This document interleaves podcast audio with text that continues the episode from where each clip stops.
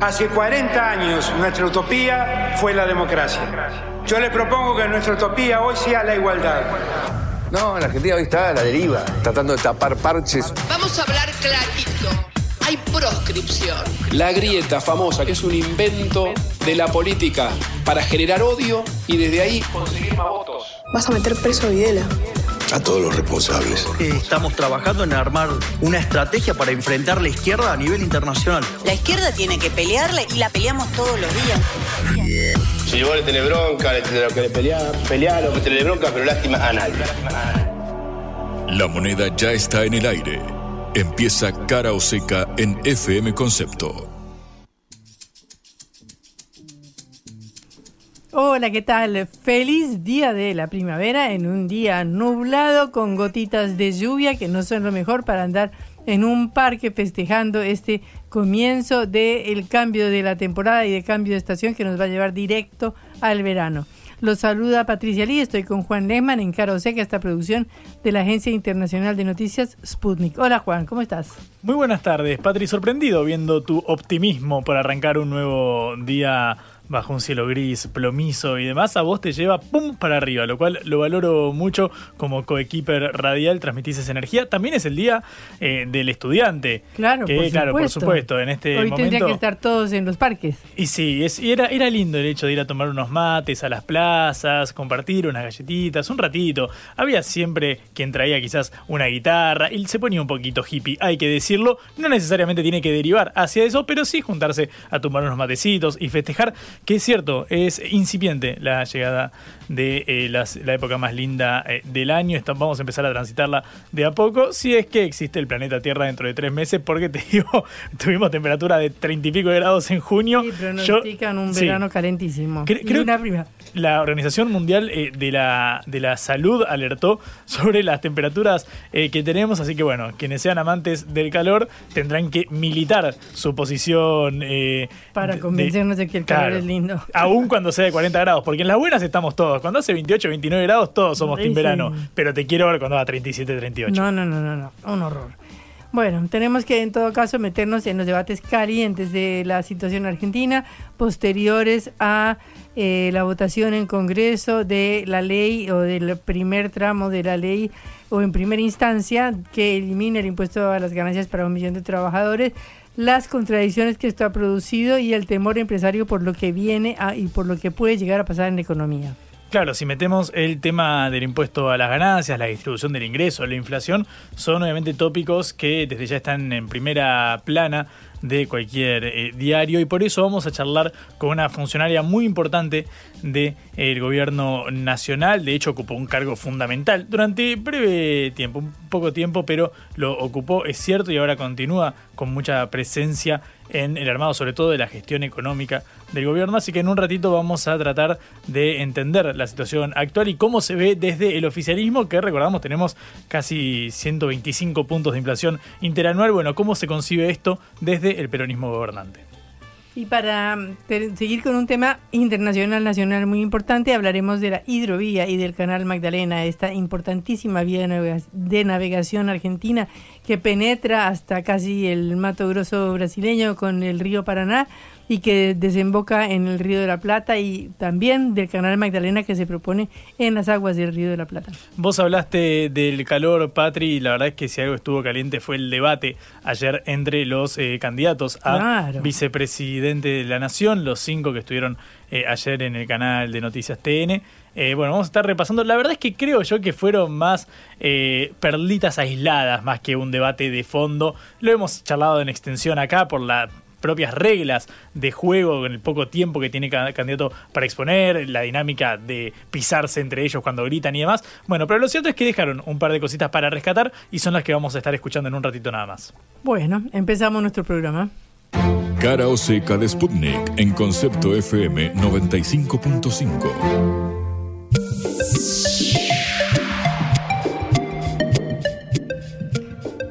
La política argentina da para todo, da para reírse un rato si no fuera porque es trágica, pero tiene algunas notas de color que son realmente muy sorprendentes. Eh, en el debate que hubo hace dos días en la Cámara de Diputados para aprobar la ley que eliminaría el impuesto a las ganancias para un millón de trabajadores, es decir, la cuarta categoría de trabajadores, y lo dejaría solamente para aquellos que ganen más de un millón setecientos setenta mil pesos, es decir, unos dos mil quinientos dólares al precio blue, obviamente. Hubo algunas perlas eh, fantásticas en el debate. Recordemos que, por ejemplo, votaron a favor de la medida Unión por la Patria, que es el gobierno, y el porque es la propuesta del, del candidato eh, Sergio Massa, que también es el actual ministro de Economía, superministro de Economía. Eh, la izquierda, encabezada por la candidata presidencial Miriam Bregman, y Javier Milei, la derecha de la Libertad Avanza. Bueno, en este en esta cuestión rarísima, en este acuerdo rarísimo de el centro, la izquierda y la derecha, quedó por fuera y en contra, juntos por el cambio, como ya lo hemos dicho, de la candidata Patricia Bullrich, que se negó a votar esta medida que había reclamado su partido, incluso durante el gobierno del presidente Mauricio Macri.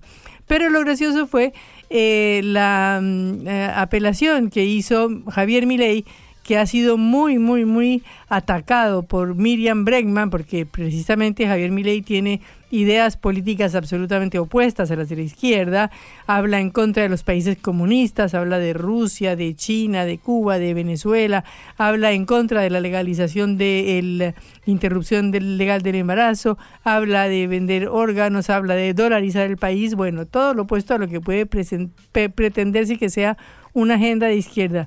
Sin embargo, ayer, después del debate en el cual Miriam Bregman cruzó muy duro a Juntos por el Cambio, precisamente por insostenible su posición de no apoyar y de no defender una ley que iba a favor de un millón de trabajadores, eh, Javier Milei lanzó un tuit en el cual decía, eh, bravo eh, Miriam, deja la cuarta, es decir, que ganes y que quedes como tercera dentro de las elecciones, es decir, que quede eh, Javier Milei, que quede Sergio Massa, que quede Miriam Bregman y que la deje cuarta a Patricia Bullrich. Bueno, ese era el tipo de elogio incomprensible que se daba ayer en el Congreso, o antes de ayer en el Congreso de la Nación, cuando Javier Milei le eh, daba elogios y elogiaba a Miriam Bregman, que se ha caracterizado por pegarle todo lo duro que le puede pegar. Pero bueno, estas son de las cosas... Eh, que, que sacan una risa en la política argentina en este momento eh, y que nos llevan a los problemas más de fondo. Por un lado, eh, porque precisamente Patricia Bullrich, la candidata de Juntos por el Cambio, ha dicho que hay que destruir el kirchnerismo en uno de los spots televisivos que acaban de salir. Y la, eh, el llamado a destruir el kirchnerismo suena un poco raro, porque ningún otro partido llama a destruir al otro. Es decir, estamos en una democracia en la que pueden convivir todos los partidos políticos en los cuales puede ganar uno o puede ganar el otro, pero nadie llama a destruir a Juntos por el Cambio o a eh, destruir a la Libertad Avanza o a destruir al Frente y al Frente Izquierda. Se llama a competir, se llama a ganar. Y precisamente ese es el problema fundamental en el cual está enfrascada Patricia Bullrich, que no logra un apoyo popular, que no logra realmente eh, mover el amperímetro con las propuestas económicas y políticas y de todo tipo que hace. Sin embargo, es lo opuesto lo que sucede a nivel de los empresarios, porque en el sector empresarial sí hay aparentemente una predilección o una preferencia por Patricia Bullrich, a quien consideran una candidata más estable, más predecible que a Javier Milei, que consideran más impredecible, aunque por supuesto muchos empresarios, como por ejemplo Cristiano Ratazzi, el presidente de Fiat, ni más ni menos, y algunos otros empresarios muy importantes, como por ejemplo eh, Marcos Galperín, el dueño de ni más ni menos Mercado eh, Libre, que es una de las principales empresas argentinas, eh, se han pronunciado a favor del libertario. Pero en todo caso, en un almuerzo realizado el día de ayer, con la presencia de Patricia Bullrich, el ambiente era de un pesimismo bastante grande sobre la situación económica ahora, sobre la situación que puede esperar el país hacia las elecciones y también por el ascenso de Javier Milei. Ponete el casco el 23 de octubre, le decía un empresario al otro, hablando, refiriéndose al día posterior a las elecciones. Y precisamente el que encabezó la reunión, que es el dirigente de la sociedad rural, Marcos Pereda, decía, en unas palabras realmente aterradoras, que el país se encuentra sumido en una incertidumbre profunda política, social y económica, que el país está a la deriva, que el gobierno fracasó, que sus políticas no se empobrecieron y nos alejaron de todos los mercados y que eh, nos deja en la cornisa de la hiperinflación. Esta palabra está siendo cada vez más mencionada por los economistas de Juntos por el Cambio y también por un sector de la industria y del empresariado. Eh, ni más ni menos que eh, los que estaban ahí presentes eran Eduardo Ornequian, eh, de Corporación América, dueño de las Aeropuertos Argentina 2000 y de, es un empresario internacional que tiene hasta el aeropuerto de Ereván en Armenia, o sea, es un empresario internacional importantísimo. Alejandro Bulgeroni de Pan American Energy, una de las principales compañías petroleras del país. Gustavo Weiss, presidente de la Cámara Argentina de la Construcción, ni más ni menos. Eh, Nicolás Pino de la Sociedad Rural, Funes de Rioja, el presidente de la Unión Industrial Argentina. Bueno, seguiríamos mencionándolos, pero no nos va a alcanzar el tiempo para eso. Eh, eh, todos estos escuchaban a Patricia Bullrich y escuchaban las críticas que se hacían increíblemente a Javier Milei, que viene de este círculo empresario, porque Javier Milei viene de la Corporación de América de eh, Eduardo Eurnequian. Hay una idea adolescente de que para avanzar hay que destruir lo que hay, dijo eh, este dirigente Pereda, el que encabezaba la reunión, criticando a Milei, diciendo avanzar no debe implicar eliminar las instituciones, sino aportar para su buen funcionamiento. Necesitamos, le decía a Patricia Bullrich, que termine con las malas políticas y no con el sistema de la institucionalidad. Este mismo reclamo, increíblemente, fue recogido por Eurnequian, el, podríamos decir el tutor o el padre o quien fue el empleador de Milei durante cerca de 15 años en la Corporación América, quien se ha empezado a diferenciar muchísimo del candidato libertario. Ya ha dicho que si Javier Milei no se, no se modera, no estamos para aguantar otro dictador. Por el contrario, Eurnequian ha dicho que Patricia Bullrich ha demostrado que es una luchadora, que tiene los valores y tiene las agallas para enfrentar el futuro. De manera que parece que los empresarios más importantes del país, si bien pueden considerar o simpatizar con las propuestas de achicar el Estado, etcétera, de Javier Milei, se inclinan fundamentalmente por Patricia Bullrich. Incluso en la mesa de, la comida, esta, este almuerzo de ayer, se sacó una foto, se pasó entre los empresarios una foto de Il Manifesto, el diario eh, comunista de Italia, en que había una gran foto de Milei y titulaban Psicópata Sudamericano. O sea, los empresarios de Argentina, que deberían ser quizás algunos de los que más apoyaran al candidato libertario, en este caso no le están dando su respaldo, sino que están buscando ver cómo buscan una alternativa más moderada. Pero la preocupación fundamental de los empresarios es qué va a pasar con la economía. Este, ¿Por qué? Porque dicen o piensan que eh, estas medidas adoptadas por el mm, primer ministro Sergio Massa, como la de eliminar el impuesto a las ganancias para un millón de trabajadores y toda una serie de medidas económicas que está dando para facilitar eh, los ingresos de los monotributistas, es decir, de los trabajadores independientes y autónomos, son medidas que están arrojando mm, billetes y billetes y billetes a la calle, lo cual puede acelerar el ritmo inflacionario que ya, como dijimos, en el mes de agosto fue de 12, más del 12% y que te amenaza con terminar el año con cifras similares y llegando a una cifra anual de por ahí el 150% de inflación. De manera que hay una gran preocupación por parte de los empresarios, hay una gran preocupación por el tema de si es posible o no que se vaya a una hiperinflación por esta cantidad de plata que se está tirando hacia el mercado. Y Mientras tanto, el dólar sigue subiendo porque hoy cerraba a 740 pesos aproximadamente el dólar blue en un nuevo salto eh, devaluatorio informal porque el dólar oficial sigue fijado en 350 365 pesos y así esperan mantenerlo hasta las elecciones. La cuestión es que hay bombas que están eh, encima de la cabeza de todo el país. Por ejemplo, la deuda externa es de 392 mil millones de dólares. Desde diciembre de 2019 hasta hoy, la deuda medida en dólares creció 72 mil millones de dólares, es decir, 18%. Es una deuda que si sigue creciendo va a ser imposible que se pueda pagar. y habrá que ver si no nos lleva otra vez a un default como el que sucedió en el 2001. Lo peor es que la deuda, la mayoría de la deuda no es en pesos, el 68% de la deuda es en dólares, de manera que por más que haya devaluación, no se puede licuar y entonces requiere un gran esfuerzo para disminuirla. Y con un déficit fiscal de unos 20 mil millones de dólares, esa deuda, bueno, casi casi que es imposible de pagar. De manera que eh, el país tiene varias bombas de tiempo que le están por estallar justo, justo cuando sean las elecciones, entre ellas la inflación, que entre diciembre de 2029 y agosto de 2023, es decir, en lo que va del gobierno de Alberto Fernández, fue del 621%.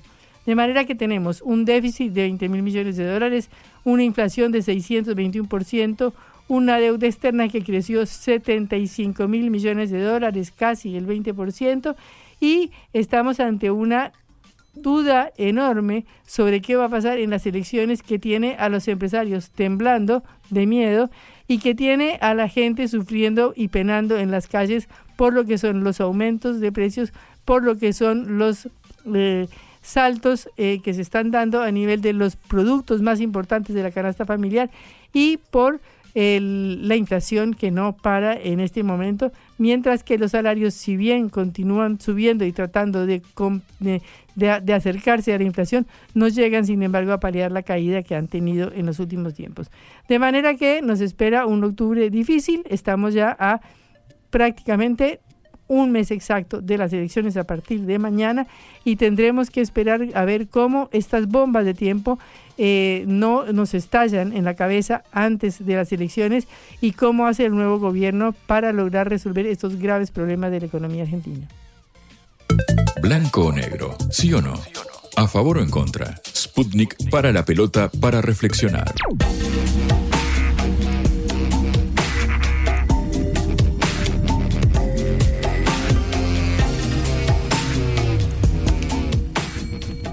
Bueno, estamos precisamente hablando de los graves problemas que tiene la economía argentina y de los distintos enfoques que hay en, eh, entre los políticos y los candidatos presidenciales para eh, enfrentar esta situación. Por un lado está la política del gobierno del primer ministro, del primer eh, ministro de Economía Sergio Massa, que está haciendo unos esfuerzos enormes para tomar medidas que suavicen la situación que están viviendo los trabajadores y que están viviendo sobre todo los trabajadores también formales e informales a, a partir de la caída de los ingresos y a partir de la inflación existente.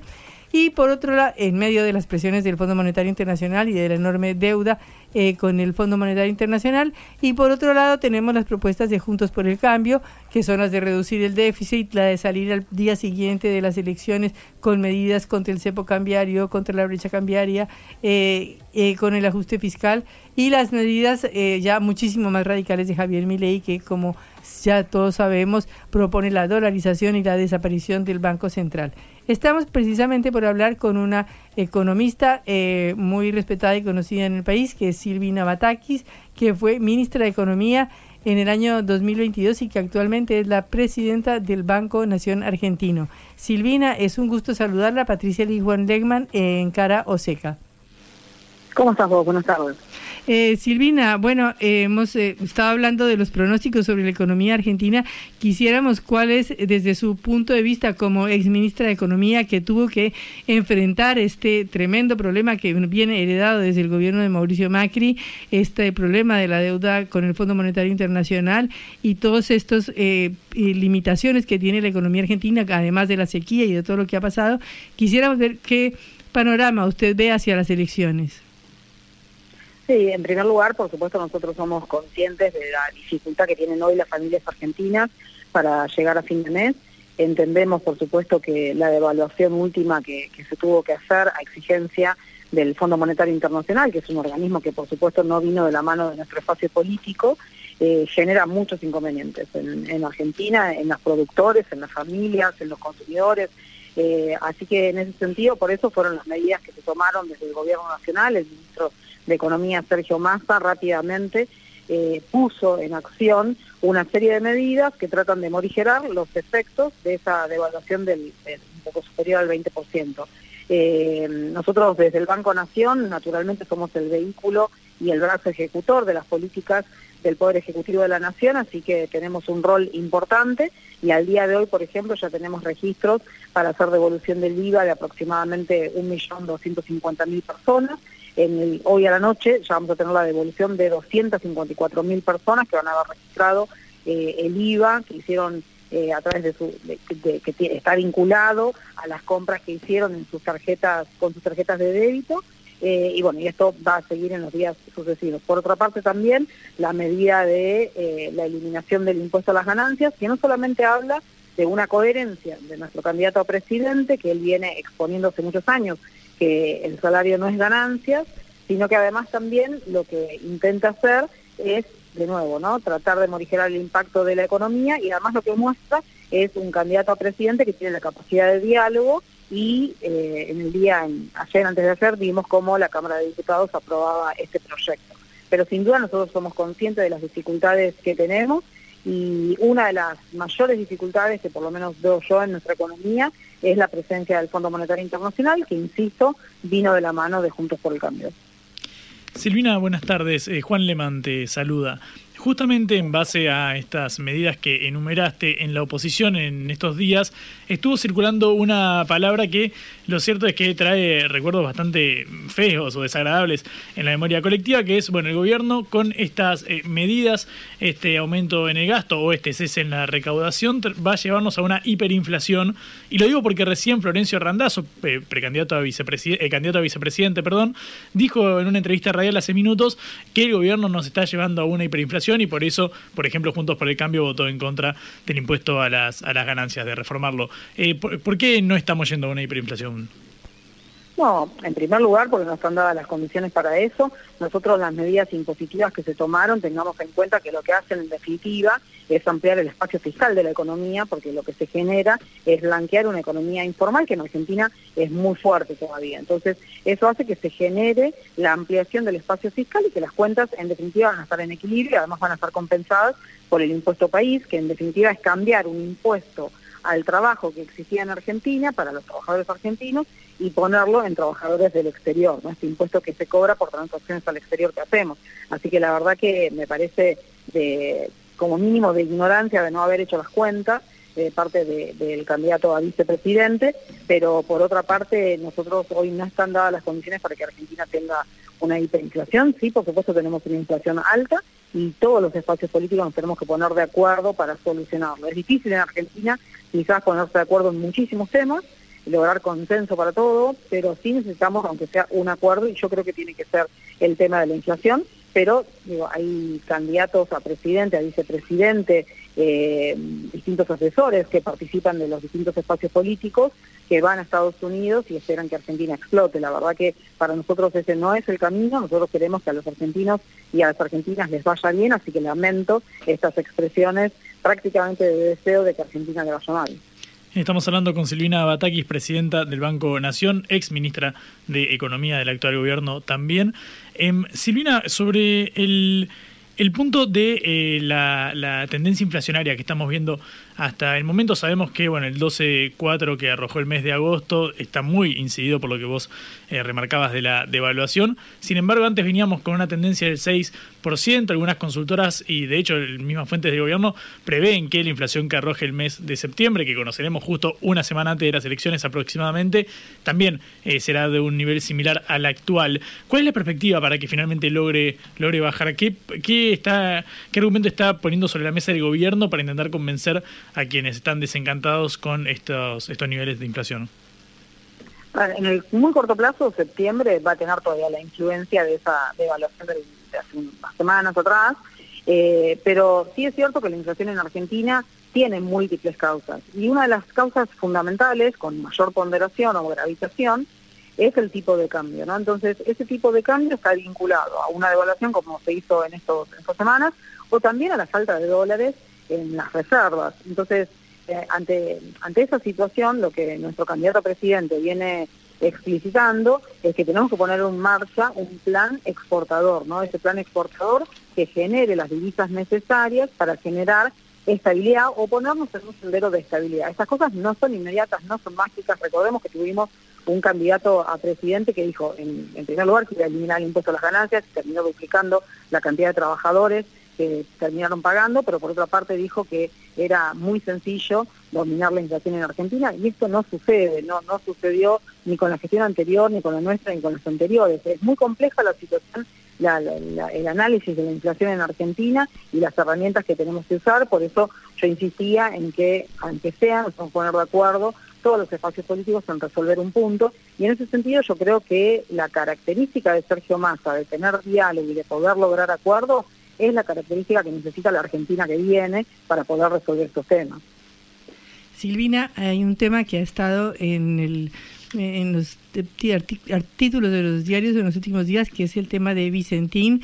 Eh, recordemos que Vicentín es una de, era una de las, o es o era una de las principales empresas eh, cerealeras del país, productora y exportadora de aceites y de granos, que, bueno, obtuvo unos créditos inmensos de parte del Banco Nación y de otros bancos que las llevaron a declarar su un concurso de acreedores en el año 2019 y que hasta ahora eh, no se sabe qué, qué, va a pasar con la empresa después de los intentos del gobierno de ver cómo logra eh, mantenerla y reestructurarla. Usted, que es precisamente una de las protagonistas de este caso porque es una de las que está haciendo un esfuerzo para ver qué se hace con la empresa, ¿qué nos puede decir de, del futuro y de lo que se planea para Vicentín? Sí, me parece que en primer lugar uno lo que tiene que, ser muy claro en este caso es que fue una estafa al Banco Nación de parte de la gestión anterior, ¿no? Ya se sabía que la empresa iba a la quiebra y un día antes de que esto se formalice, acá en el banco se le otorgaron 300 millones de dólares, ¿no? Entonces me parece que uno tiene que ser muy claro en, en cuáles fueron eh, las decisiones que se toman erróneamente o buscadamente, no lo sé, pero que claramente afectaron muy fuertemente al patrimonio del Banco Nación, que en definitiva es un Banco Nación de todos y todas las argentinas. Eh, y que le restó capacidad de prestar plata a otras empresas, a empresarios, productores, emprendedores que querían concretar el sueño de tener, por ejemplo, una, una pyme, una micropyme, ¿no? O una gran empresa. Así que en ese sentido fue una gran estafa para el Banco Nación, de hecho hay eh, procesos penales iniciados con distintas personas que fueron involucradas, distintos empleados del banco que estuvieron involucrados en aquel momento. Por otra parte, la empresa, lo que hace Vicentín, bueno, debe aproximadamente 1.700 millones de dólares y de esos 1.700 millones de dólares el Banco Nación es acreedor privilegiado, nos deben a nosotros 300 millones de dólares y mm, lo que ha hecho la empresa Vicentín es hacer una oferta que eh, al Banco Nación prácticamente no la tuvo en cuenta y nos ofrecía pagarnos la deuda en la mejor oferta a 56 años sin intereses, la peor oferta a 102 años, lo cual nosotros no podíamos aceptar de ninguna manera porque sería una doble estafa sobre este, este crédito que otorga el Banco Nación en la gestión anterior. Así que nosotros impugnamos la oferta que hizo la empresa Vicentín y la verdad que el juez Lorenzini, entiendo, que viendo también los argumentos que tenía nuestro banco junto con otros bancos eh, que también impugnaron, decide no aceptar esta propuesta de pago que había realizado la empresa y abre una segunda instancia que se llama de concurrencia o como por, la palabra anglosajona se lo conoce como cram down, que es que la empresa pierde la exclusividad para hacer una oferta. Y son muchas las empresas o las personas que pueden presentarse y hacerle una oferta a, a, todos los acreedores para poder quedarse con la empresa y así no tener que ir a la quiebra. Ese periodo de concurrencia o de down está abierto actualmente, son 10 días hábiles, pero en el medio, ayer, la empresa Vicentín lo que hace es eh, apelar la medida del juez Lorenzini, así que entendemos que esto va a seguir la Cámara. Los procesos legales, la verdad, que, llevan tiempo, no, ya estamos en, una, en un momento de, todo este proceso en donde no hay plazos establecidos, eh, pero bueno, entendemos, nos creemos básicamente que este periodo de concurrencia va a seguir y tenemos que ver quiénes manifiestan interés en estos 10 días hábiles para luego presentar una oferta. Nosotros como Banco Nación vamos a defender los recursos del banco y nosotros queremos recuperar la deuda. Silvina, muchísimas gracias por estos minutos en Cara o Seca. Hasta luego. Hasta luego, gracias. Era Silvina Batakis, presidenta del Banco Nación Argentina. Déjanos tu mensaje 11 60 29 0 955. 24 horas, la información que necesitas junto a la mejor música. Concepto 95.5. Periodismo NFM. En la vida hay que elegir. Cara o seca.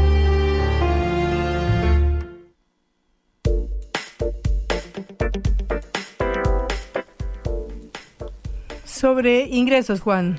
Efectivamente, vamos a hablar sobre este tema, Patri, porque te acordás que vinimos tocándolo en estos días. Nos basábamos en los números brindados por el INDEC, por el eh, estado del primer trimestre de este año. Sin embargo, recién hace un ratito nomás salió la evolución de la distribución del ingreso del estudio del mismo INDEC, pero del segundo trimestre, donde se dice, bueno, los salarios nominales, los deciles, es decir, cómo se distribuyen esos ingresos a lo largo de la pirámide eh, salarial. Obviamente tenemos que eh, remarcar que esto puede tener el atraso de la inflación, con lo cual los números que vemos de ahora son números que corresponden, por ejemplo, eh, al mes de mayo o de junio, entonces pueden estar atrasados y que se hayan actualizado hasta el momento. Esa como primera salvedad, como tenés 6 o 10% de inflación mensual, es un apartado que hay que destacar. El, primero, si te parece, Patri, ahora en un minutito ya vamos con eso, porque mientras tanto vamos a saludar a Omar de Marchi, que es candidato a gobernador de la provincia de Mendoza y es prioritario para nosotros hablar con el candidato antes de dar estos números. Omar, buenas tardes, ¿cómo estás? Patricia Lee y Juan Leman, te saludamos en Caroseca. ¿Qué tal, Patricia y Juan? ¿Cómo les va? Buenas tardes. Buenas tardes. Dejamos pendiente entonces el número, el dato de, la distribución del ingreso, pero realmente nos, nos parece interesante ir allá a Mendoza, donde se van a celebrar las elecciones. Eh, Omar, ¿cuál es tu perspectiva de cara a lo que vaya a suceder? Bueno, eh, primero muchas gracias. En realidad estamos muy confiados en que al estar, y esto lo planteo en términos de diagnóstico, eh, Mendoza está mal, y al estar mal, el cambio se impone, el cambio es ya no una, una opción, el cambio es una necesidad a esta altura. Y los únicos que podemos garantizar este cambio real o la única opción frente al gobierno actual en Mendoza es la Unión Mendocina, que es el espacio que, lidero. Eh, así que estamos muy confiados en que el domingo Mendoza va a dar una noticia importante en este sentido, me parece. Mm. Eh, eh, Omar, un gusto. Patricia Lee lo saluda. Recordemos que Omar es el candidato que disputa la gobernación de, de, la provincia estratégica de Mendoza, la provincia vitivinícola de nuestro país, fronteriza con Chile también, este domingo 24 de septiembre, frente a Alfredo Cornejo, que está apoyado por Juntos por el Cambio. Eh, usted cree que en esta polémica, bueno, usted ha sido parte del PRO durante muchísimos años, pero ahora usted está en contra, disputando eh, la gobernación precisamente con Cornejo. Eh, ¿Usted por qué ha adoptado esa posición y por qué ha roto con, digamos, sus aliados históricos? Pero en realidad para que se comprenda bien, nosotros no hemos roto, sino que la mayoría de los partidos que integramos lo que aquí en Mendoza se llamó Cambia Mendoza, que era una especie de correlato de Juntos por el Cambio, pero que hoy en la práctica no es real. En la práctica, Juntos por el Cambio, eh, o Cambia Mendoza, perdón, eh, ha quedado solamente un sector del radicalismo liderado por Cornejo y Libres del Sur, que del Sur se ha transformado en una franquicia de, Cornejo aquí en Mendoza. El resto de los partidos que fundamos Cambia Mendoza, estamos todos en la Unión Mendocina. Me refiero desde la coalición cívica, el Partido Federal, el Partido FE, Em, el Partido Demócrata, el Partido Libertario, eh, en fin, Compromiso Federal, una serie de partidos que advertimos que ya Cambia Mendoza no, podía darle, después de ocho años de gobierno, no podía darle o no puede darle a Mendoza eh, el, desarrollo y, y, encender los motores de la economía. Mendoza hace diez años que no crece económicamente y ese es un dato muy fuerte y a su vez es una provincia que tiene los impuestos, es la quinta provincia en materia de presión fiscal en la Argentina. Y a su vez con el sector público totalmente deprimido. Esa es la Mendoza real, ¿no? Eh, del 45% de pobreza, eh, siete puntos más que, los índices nacionales. Esta es la situación real, real, real de la provincia de Mendoza. Por eso creo que eh, el próximo domingo, y lo, y lo decimos desde la pasión y desde las ganas que le hemos puesto en articular este nuevo espacio que se llama la Unión Mendocina, eh, creo que se va a imponer definitivamente esta situación de cambio.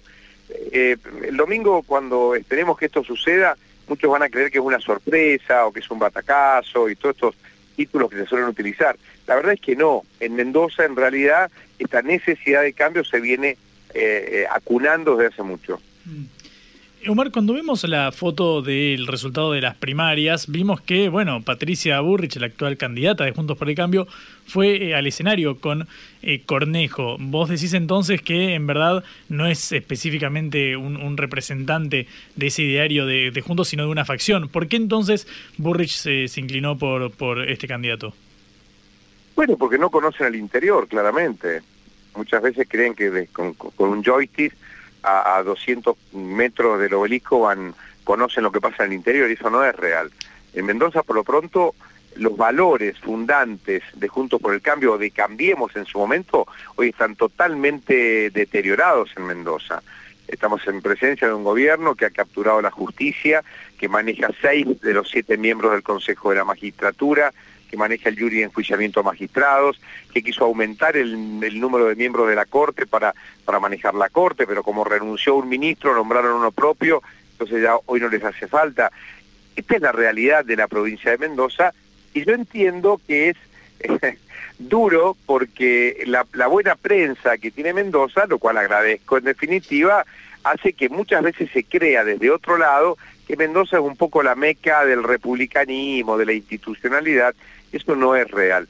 Por eso, mm, eh, cuando decimos que Juntos por el Cambio no está representado en Mendoza por, por Cambia Mendoza, eh, lo decimos con estos argumentos que te menciono. Pero bueno, claro, Patricia Bullrich eh, sacó el 18% en la última elección provincial, ¿no? hubieron 82% de mendocinos que votaron otras opciones, finalmente. Y bueno, en Mendoza precisamente Javier Milei sacó 45% de los votos. Fue una sorpresa, una de las votaciones más altas de Milei a nivel nacional. ¿Y a usted se lo relaciona con Milei? No, tenemos una buena, un buen diálogo de respeto, de interacción. La Unión Mendocina arranca siendo un espacio profundamente mendocino. No quedar atrapados en las internas políticas nacionales y poner a Mendoza por encima de cualquier otro mm, objetivo político nacional. Eso hace que nuestro espacio se integre, obviamente, por personas que, que trabajan para mi ley, eh, de hecho el Partido Demócrata y el Partido Libertario integran formalmente la Unión Mendocina, pero también hay sectores del radicalismo, hay sectores eh, del peronismo, inclusive no kirchnerista, eh, que se han sumado. por lo tanto, creo que es muy interesante lo que está sucediendo en Mendoza yo les pido que lo sigan de cerca. Lo peor que puede suceder es que yo esté eh, con una reflexión totalmente equivocada. Creo, creo que no estoy tan equivocado. El domingo vamos a ver. Eh, y desde el punto de vista nacional, ¿usted cómo cree que pueden afectar esos resultados de la votación del domingo? pongamos que usted se impusiera en la gobernación de Mendoza. Bueno, creo que mm, va a ser evidentemente una, un fracaso muy fuerte de, Juntos por el Cambio, porque evidentemente el, candidato a vicepresidente inclusive es mendocino, ¿no? Como en el caso de Petri. Por lo tanto sería un golpe muy fuerte. Pero, pero bueno, nosotros desde Mendoza, y esa es mi lectura, necesitamos eh, que Mendoza arranque, que Mendoza despegue, y para eso necesitamos tener buenas relaciones, con énfasis, con, con, con planteo fuerte, pero con mucho respeto, con cualquier próximo presidente de Argentina. Eh, bueno, le agradecemos muchísimo estos minutos en Cara o Seca. Eh, hasta luego y bueno, esperamos el resultado de las elecciones del domingo para ver cómo le fue a su fuerza en la provincia de Mendoza. Muchísimas gracias. Ok, gracias a ustedes. Buenas tardes. Eh, Omar de Marchi, candidato a gobernador en la provincia de Mendoza. Cara o Seca en Concepto FM 95.5.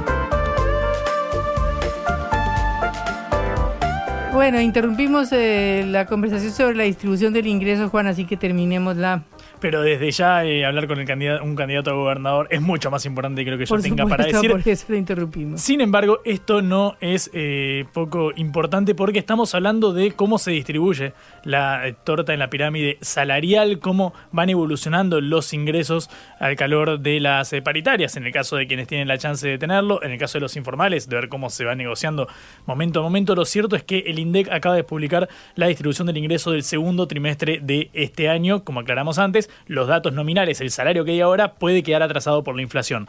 Sin embargo, me parece importante eh, marcar primero que el ingreso medio de los asalariados, es decir, el promedio de los eh, eh, asalariados con descuento jubilatorio, es decir, la gente que está en blanco, si pudiéramos llamarlo así, al mes de junio, por ejemplo, era de 190 mil pesos, 186 mil y moneditas. Eso era el medio. En el caso de quienes no tienen descuento jubilatorio, es decir, que están en una relación más precarizada laboralmente, era de 81 mil pesos. Bueno, estos son números del mes de, de junio. El ingreso promedio entonces de los asalariados era 150 mil pesos. A esto podemos sumarle 30 puntos de inflación, más o menos, que calculemos entre junio y ahora. Bueno, en vez de 150 mil, ponele 200 mil el ingreso medio de los asalariados. Ahora, el dato que más me, llama la, atención cuando hablamos, sobre todo volviendo siempre al tema del el impuesto a las ganancias, de cómo se ha eximido esa cuarta categoría para que suba hasta lo que ganan 1.700.000 pesos brutos. Bueno, el decil más alto, es decir, el 10% de la población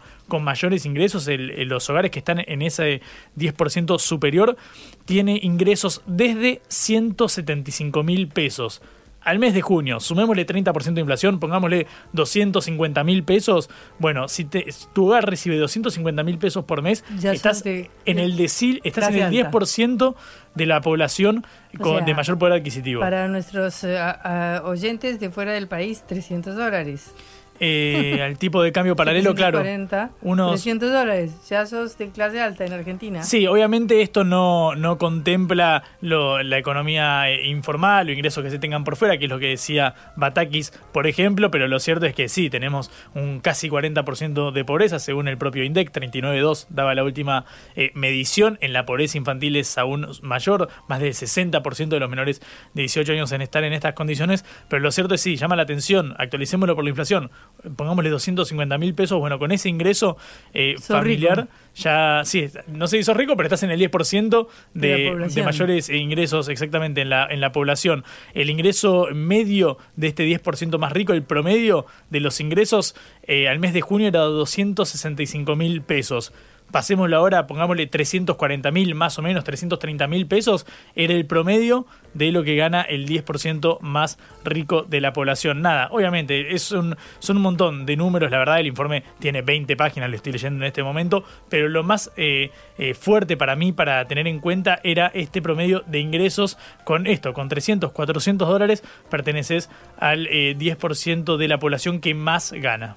No se puede creer. Y lo publicó el INDEC. Bueno. Lo que a Verne le tomó 80 días lo hacemos en una tarde. La vuelta al mundo en la vuelta a casa.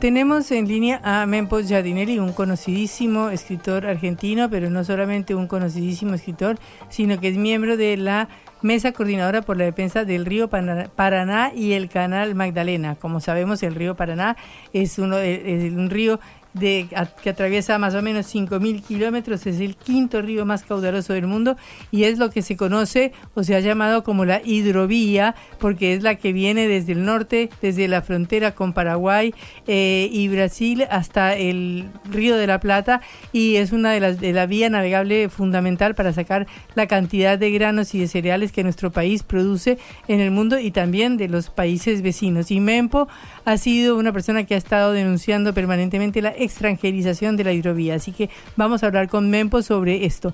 Mempo, un gusto saludarlo. Patricia Lee y Juan Lehmann desde Caro Seca. Hola, buenas, buenas tardes. ¿Cómo va? Eh, lo estoy escuchando muy bajito. A ver, ahí subo volumen, ahí está un poco mejor. Está un poco mejor, sí señor, muchas gracias. Bueno, Mempo, usted ha hecho una campaña permanente sobre el problema de la extranjerización del Paraná. ¿Nos cuenta esto? ¿No es el Paraná un río argentino? Bueno, ya no, ya no. Es ¿Cómo así? De los, de los 5.000 kilómetros que usted menciona, que es el río, eh, en territorio argentino el río tiene alrededor de 1.500, 1.600 kilómetros de extensión es la parte más productiva del río, es la parte donde se tiene el mayor calado, donde están instalados una cantidad de, puertos que eran puertos argentinos y ahora son todos puertos extranjeros. Esto por un proceso de extranjerización que se dio a partir del gobierno de Carlos Menem a mediados de los 90. Esto fue un, disparate, fue un error espantoso, fue una traición, pensamos mucho una la patria, entregar, digamos, este, la soberanía del río. Empezaron por cambiarle el nombre. Eh, la hidrovía que usted menciona y que mucha gente de buena fe lo dice, la hidrovía no existe, no hay ninguna hidrovía. Porque es un río y el río tiene un nombre que es el río Paraná, que se lo pusieron los pueblos originarios hace milenios, que es el río más importante de la Argentina, el segundo más importante de América del Sur después del Amazonas, eh, y es un río que ha sido apropiado lentamente por una alrededor de 25 a 40 eh, grandes corporaciones internacionales, multinacionales, este, que tienen sus propios puertos, que han plantado sus propias banderas, que tienen sus propios territorios delimitados dentro del territorio de la República Argentina, que este, el movimiento que tienen eh, para la agroexportación es un movimiento absolutamente irregular porque no tiene control. La República Argentina no cobra un centavo de impuestos, la FIP no, no, cobra nada. Eh, la UIF, que es la unidad investigadora de, no tiene intervención en ninguno de los 6.000 barcos que entran y salen por año. Eh, la prefectura naval marítima argentina tampoco puede subir a su barco, no entra ni siquiera el SENASA, que el SENASA es el organismo de control de, infecciones o, de sanidad eh, de, de, las mercaderías que se supone que se están transportando.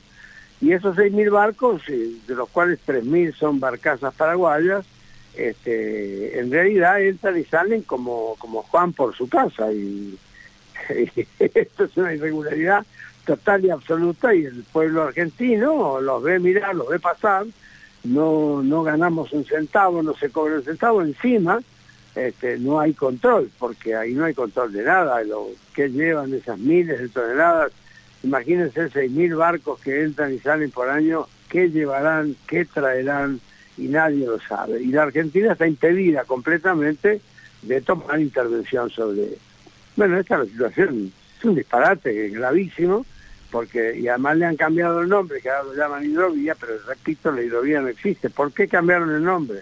¿Sabe usted por qué? Porque mire, porque mire, a, orillas del río Paraná, en territorio argentino, vivimos, yo vivo acá a la orilla del río, vivimos alrededor de 12 millones de argentinos y argentinas. 12 millones.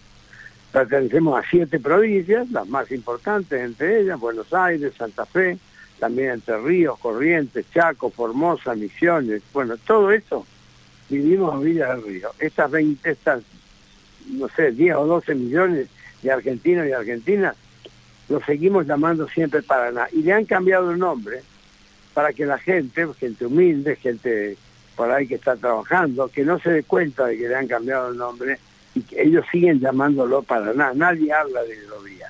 Es decir, la hidrovía es una fórmula de, diría yo, de engaño, de encantamiento, si usted quiere, para ocultar la atrocidad que están haciendo con el río.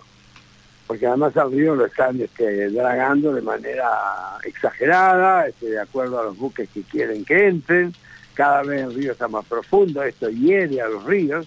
El río Paraná es un río que tiene históricamente que ha tenido un, funcionamiento natural exquisito, extraordinario por todo lo que produce. Eh, piense usted que hay más de 70.000 70 familias de pescadores que viven de eso, de, la pesca a, a, orillas del río, y ahora están este, casi impedidos. El río está, en muchos sectores, está infestado, está... En fin, es una cantidad de irregularidades y lo más terrible de todo, y con esto termino mi exposición, lo más terrible de todo es que el gobierno argentino lo está permitiendo y no hace absolutamente nada para revertir esta situación. Y esta es la situación grave, gravísima, en que nos encontramos en este momento. Y dígame sobre el canal Magdalena, eh, ¿qué pasa? ¿Que sería una vía para salir directamente desde la Argentina sin pasar por el puerto de Montevideo? Y sin embargo, eso no avanza ni para atrás ni para adelante. Bueno, claro, el, a ver, el río Paraná, cuando termina su recorrido, este, cuando desemboca eh, frente a Buenos Aires, este, frente a lo que se llama el río de la Plata, eh, el, río, el, el, río cambia, cambia de temperamento, digamos, porque eh, trae mucho sedimento, entonces un río se convierte en río de la Plata, en un río más playo, de menor profundidad, entonces requiere eh, canalizaciones para, para poder este, para poder la, para la navegación. Eh, esa, esa canalización no se ha hecho sobre el territorio argentino, sino que se ha hecho hacia el territorio uruguayo. Es decir, Uruguay es un país que nunca tuvo que nada que ver con el río con el río Paraná, es decir, no, no, no tienen costa el río Paraná. Uruguay tiene sus propios ríos, su propio régimen, pero el río Paraná no tiene nada que ver con el Uruguay. Sin embargo, se, han de, se, se ha hecho una, canalización eh, artificial que va desde, desde el río Paraná, cuando se convierte en el río de la Plata, hacia Montevideo. Esta es una irregularidad que eh, bueno, que hay que resolver, que hay que, que hay que modificar, porque en realidad la Argentina tiene un canal propio, que es un canal natural, que lo hizo, no sé, Dios, que quiera. Es un canal natural que es mucho, mucho más eficiente, es más ancho, es más profundo, es más natural, es natural de hecho, y todo lo que hay que hacer con el canal Magdalena es dragarlo y adecuarlo a la navegación marítima. ¿Esto qué significaría? Que la Argentina, todo el comercio que sale a través del Paraná, pueda salir al Atlántico, al Océano Atlántico y a los mares del mundo por aguas argentinas, es decir, se conecta el río de la Plata con el río, el río, el río Paraná con el río de la Plata, el canal Magdalena y sale usted al Atlántico. Y lo mismo si viene usted, sea que venga de África, de Estados Unidos, de donde quiera. El canal Magdalena es un canal natural y además pertenece enteramente a la jurisdicción argentina. Bueno, esto está anulado actualmente y lo han anulado, anulado en beneficio de este canal, el canal falso lo llamamos nosotros, que es un canal, se llama el canal del Indio, le llaman, y es un canal que, que no tiene ninguna de las propiedades ni de las cualidades, es carísimo de mantener y además hace que la Argentina no tenga comercio exterior, nada sale por la Argentina sino que es como si la Argentina entregara todo a Uruguay para que Uruguay sea el país exportador. No es Uruguay además. El puerto de Montevideo ni siquiera es uruguayo. El puerto de Montevideo es un puerto que está concesionado por 90 años a una empresa belga y a otra empresa británica. De manera entonces que los que manejan el río son esas dos empresas. Y bueno, y es carísimo de mantener, y a la Argentina esto es casi una burla, es un a todo esto hay que cambiarlo, ahora es muy difícil cambiarlo, hay muchos intereses, hay muchos poderes muy, muy, muy, muy, fuertes, este, y bueno, estamos en esa batalla porque es una batalla eh, económica, esencialmente estratégica, y nosotros recuperamos la, queremos recuperar la soberanía, la soberanía argentina debe ser plena y absoluta sobre el río Paraná, incluyendo el río de la Plata, e, y saliendo al Océano Atlántico a través del canal eh, Magdalena. Todo esto se puede hacer fácilmente, rápidamente y muy económicamente, porque no es caro hacer todo esto. Sin embargo, este, bueno, el embrollo que han hecho es tremendo este, y la Argentina está en este momento impedida de, todo este comercio. Mempo, muchísimas gracias por estos minutos en Cara Seca. Hasta luego. Bueno, me alegra mucho que haya, servido esa explicación. Sí, sí, perfecto. Eh, Mempo Yatineri, escritor, defensor de el río Paraná y del canal Magdalena en contra de la extranjerización de nuestras aguas. Cara o seca. Te contamos lo que otros callan.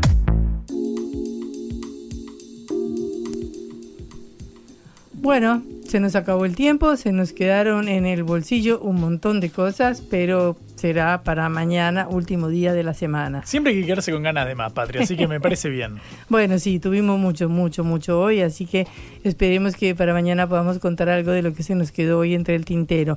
Recuerden que nos pueden escuchar otra vez por sputniknews.lat. Como siempre, Celeste Vázquez estuvo en la operación, Augusto Macías produciendo este envío y liderados todos por Patricia Lee y acompañados por Juan Lehmann. Hasta luego. Que descansen, chau.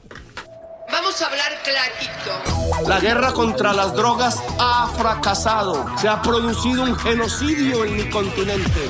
Tenemos nosotros que plantar una sola voz y que América Latina, el Caribe, le diga a los Estados Unidos de Norteamérica, no más golpismo. Y se aplica lo que decía Tolstoy, un gobierno que no procura la justicia no es más que una banda de malhechores. Qué cosa rara que diga gracias a la vida a pesar del dolor, porque mi hija dio la vida sabiendo que había que cambiar. La vi ahí que, que brillaba, que sobresaltaba en ese estadio hermoso y no lo pensé y, y la fui a besar. La vida está llena de tropezones y de fracasos, pero es hermosa. Cara o seca